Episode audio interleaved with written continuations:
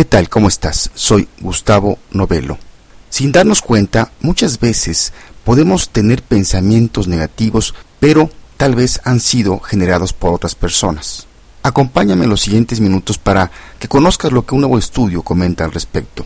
Salud Mental comienza después de esta breve introducción musical con Dragon Whiteside y la canción Of Kilter.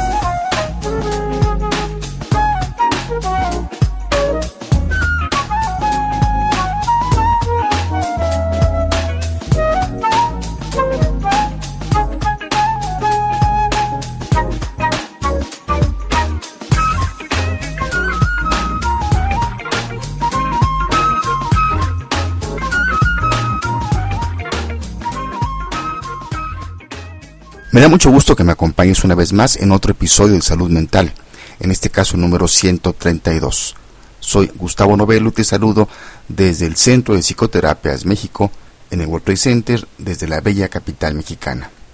La forma en que las personas que nos rodean responden a los acontecimientos estresantes, ya sea que reaccionen de forma negativa o positiva, puede ser contagiosa cuando estamos en medio de una transición importante de nuestra vida según un nuevo estudio aparecido en este abril de 2013 en la revista Clinical Psychological Science.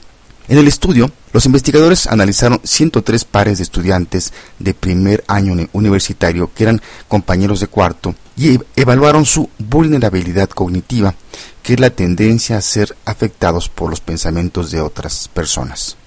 Las personas con alta vulnerabilidad cognitiva tienen un mayor riesgo de depresión, en el estudio, los participantes con grado mayor de vulnerabilidad cognitiva fueron significativamente más influenciados por sus compañeros de cuarto. Todos los compañeros en el estudio fueron seleccionados al azar, esto es, los estudiantes no eligieron a sus compañeros de cuarto y estuvieron tres meses conviviendo.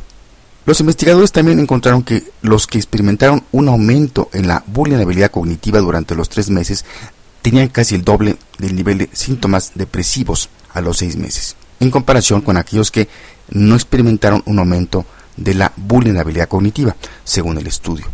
El efecto fue particularmente fuerte cuando los participantes estaban en condiciones de alto estrés.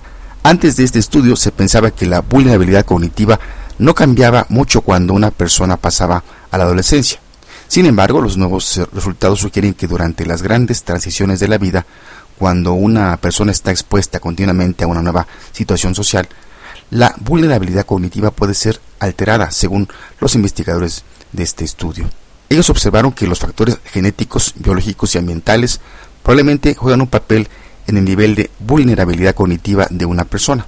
Se necesita más investigación para determinar si la vulnerabilidad cognitiva puede cambiar con el tiempo, según los investigadores, ya que en este estudio los estudiantes universitarios se encontraban en un ambiente social único. Los resultados de esta investigación son consistentes con un creciente número de estudios que han encontrado que muchos de los factores psicológicos y biológicos que se pensaban eran inamovibles en edad adulta, estos siguen siendo maleables. La información que aparece en este estudio nos lleva a una serie de, de reflexiones finales.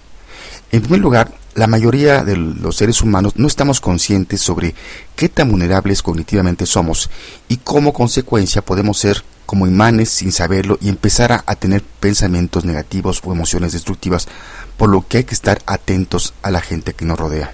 Por otro lado, podemos ser también, sin darnos cuenta, personas con un gran poder de influencia y sin quererlo contagiar nuestro humor a la gente que nos rodea, ya sean seres eh, cercanos o con personas con las que trabajamos. Por lo que hay que detenernos durante el día un momento para hacer un monitoreo sobre nuestros pensamientos, emociones, pues esto se va a estar filtrando en lo que decimos a los demás y también a través de nuestra conducta o nuestra comunicación no verbal. Finalmente, hay que autoobservarnos, observar a nuestros seres queridos, sobre todo en aquellas épocas de transición por ejemplo, de la niñez a la adolescencia o de la adolescencia a la adultez. O en cambios de décadas, para uno el pasar de los 30 a los 40 puede llevarlos a estar en crisis y como consecuencia a tener más vulnerabilidad cognitiva. El lado positivo de esto es que al estar consciente de esta posible vulnerabilidad, podemos estar más alertas y no dejarnos arrollar o influir por personas negativas. Y por otro lado, si nos damos cuenta que somos personas que influimos a otros por nuestras características personales, usar esto para influirlas positivamente. ¿O tú qué opinas? Si quieres profundizar sobre este estudio, recuerda que fue publicado en abril de este 2013 en la revista Clinical Psychological Science con el título Cognitive Vulnerability to Depression Can Be Contagious. También está el libro Seamos Personas de Influencia del autor John C. Maxwell, editorial Grupo Nelson.